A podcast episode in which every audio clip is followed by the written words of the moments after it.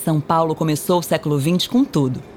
A pequena cidade bucólica, com algumas dezenas de milhares de moradores, foi abrindo espaço para trilhos de trem, fábricas e uma população cada vez maior. E aí, em 1914, veio a Primeira Guerra, que abalou a economia de todos os países no mundo. O Brasil dependia da importação de, entre tantas coisas, tecidos. Com o comércio abalado, a gente parou de importar, o que levou as fábricas de fiação e tecelagem a dobrar, triplicar a sua produção. Em seguida, elas passaram a exportar. Lucros lá no alto, máquinas a todo vapor. Parece uma história de sucesso. Só que para tudo isso acontecer, as fábricas precisavam de muita, mas muita mão de obra.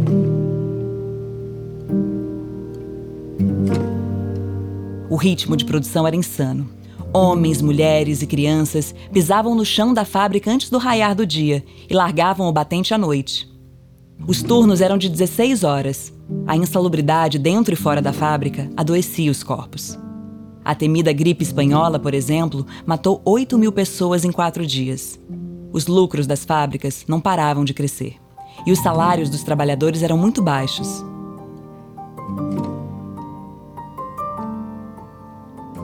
Em 1917, trabalhadores do cotonifício Crespe, fábrica localizada no bairro da Moca, organizaram uma greve que foi um verdadeiro divisor de águas da história do trabalho da cidade. A greve geral de 17 foi documentada, o que nos dá boas pistas de como foi esse evento. Bom, acho que o principal documento são as fotografias, né? Então, as fotografias da, da, greve de 17 mostram um número grande de mulheres e também de crianças, né? E o fato de por que, que tinham mulheres e crianças predominantemente nas indústrias de tecido, né? Essa é a Débora Neves. Ela trabalha com preservação do patrimônio histórico em São Paulo. Ela contou que as mulheres e crianças eram empregadas nas fábricas por terem mãos mais adequadas às agulhas e operações delicadas com o tecido. Bom, essa era uma justificativa que as fábricas davam. Isso é metade da história. Mas tem uma justificativa econômica importante que as mulheres e as crianças recebiam salários menores do que os dos homens. Né? Não existia essa regulamentação do trabalho, como a gente já falou aqui, e, portanto, era uma forma de economizar, de ter mão de obra e economizar. É importante é, demonstrar que as famílias, na verdade, então, trabalhava a família inteira dentro da fábrica. No mês seguinte à paralisação do cotonifício, em 9 de julho, uma multidão marchou pelas ruas estreitas da região do Brás. Trabalhadoras e trabalhadores do Moinho Matarazzo e da tecelagem Mariângela se juntaram à causa. Durante um conflito com a força policial, um sapateiro espanhol chamado José Martinez foi assassinado. E isso uh, gerou uma comoção tremenda entre os trabalhadores, né, que eram bastante organizados já desde a primeira década do, do, do século, né, década de 1900, né. Uh, já tinha uma organização muito forte sindical e isso uh, impulsionou que outras tecelagens ali, não só da Moca, mas de toda a região central da cidade de São Paulo, entrassem também em greve. Nessa época começaram a pipocar as famosas vilas operárias pelos bairros da região central e zona leste.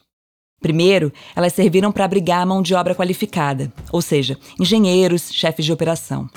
Em seguida, veio uma parte dos operários e suas famílias. Tinha tudo lá: moradia, assistência médica, escola para os filhos, pequenos comércios. As vilas eram como pequenas cidades, um espaço importante de sociabilidade e também eram uma garantia para as fábricas de que os funcionários não iam sair de perto do local de trabalho. A primeiríssima vila operária, que segue de pé até hoje, é a Vila Maria Zélia. Ela foi inaugurada em 1917, no bairro do Belenzinho, zona leste paulistana. Eu acho que a vila em si ela já é surpreendente. Isso eu constato diariamente, assim, mesmo todas as vezes que eu chego aqui com alguém que não conhece, o, o deslumbre das pessoas ficarem impressionadas com um lugar como esse. A Luiz Lenati é arquiteta e urbanista, e inclusive morou na Vila Maria Zélia. Ela escavou a história da vila para o seu TCC da faculdade e hoje acompanha todos os projetos e desafios por ali. A vila foi fundada pelo industrial carioca Jorge Street, dono da Companhia Nacional de Tecidos de Juta. Na época, a fábrica tinha mais de 2 mil operários e a vila tinha 220 casas, de vários tamanhos e plantas. Tinha creche, farmácia, açougue, escola e igreja. Tudo isso era novidade e acabou servindo de inspiração para outras tantas vilas nas décadas seguintes.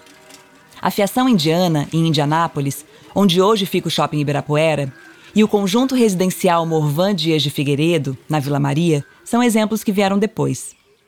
Com o tempo, os bairros operários e as fábricas foram saindo de perto do centro da cidade e se instalaram na periferia, principalmente na Zona Leste. São Miguel Paulista recebeu a cidade nitroquímica, um mega complexo arquitetônico da Companhia Nitroquímica Brasileira, com fábrica, casas operárias, pontos de comércio, clube de regatas, clube social e até hospital e maternidade. Os operários, muitos vindos do Nordeste, lutaram pela formação do Sindicato dos Químicos e pelo 13º salário. Sofreram duras repressões em diferentes períodos. Os direitos trabalhistas foram uma conquista desses e tantos outros trabalhadores e trabalhadoras. Mas faz sentido falar em operariado hoje? Mais de 100 anos se passaram desde a greve geral de 17. Muitos direitos conquistados estão sob ameaça. O subemprego e a informalidade obriga cada vez mais pessoas a jornadas extenuantes de trabalho, semelhantes às 16 horas nas fábricas do começo do século. A experiência coletiva do trabalho, que as greves e a sociabilidade das vilas operárias construíram, parece ser esfacelada pela perspectiva individual do trabalhador moderno. O que o futuro reserva? Como será a reconquista do direito para uma vida mais digna? A resposta pode estar ali por entre as casas operárias ou na memória dos moradores, em algum lugar da Vila Maria Zélia. São muitas pessoas que defendem muito esse lugar que vivem, pode ser por motivos variados, mas que a gente quer permanecer aqui, a gente não, não vai abrir mão desse lugar para acontecer qualquer outra coisa, que foram as ameaças que a gente já passou em outros tempos. Então, acho que esse, esse senso de vizinhança e de, de relações de vida mesmo, né, são acho que é algo que talvez esteja, né, a gente sempre acha que em São Paulo isso está se perdendo um pouco e aqui é um lugar que recupera totalmente essa noção para mim. Se a gente parar para olhar com calma, a cidade e a memória que vive nela podem ter muito a nos ensinar.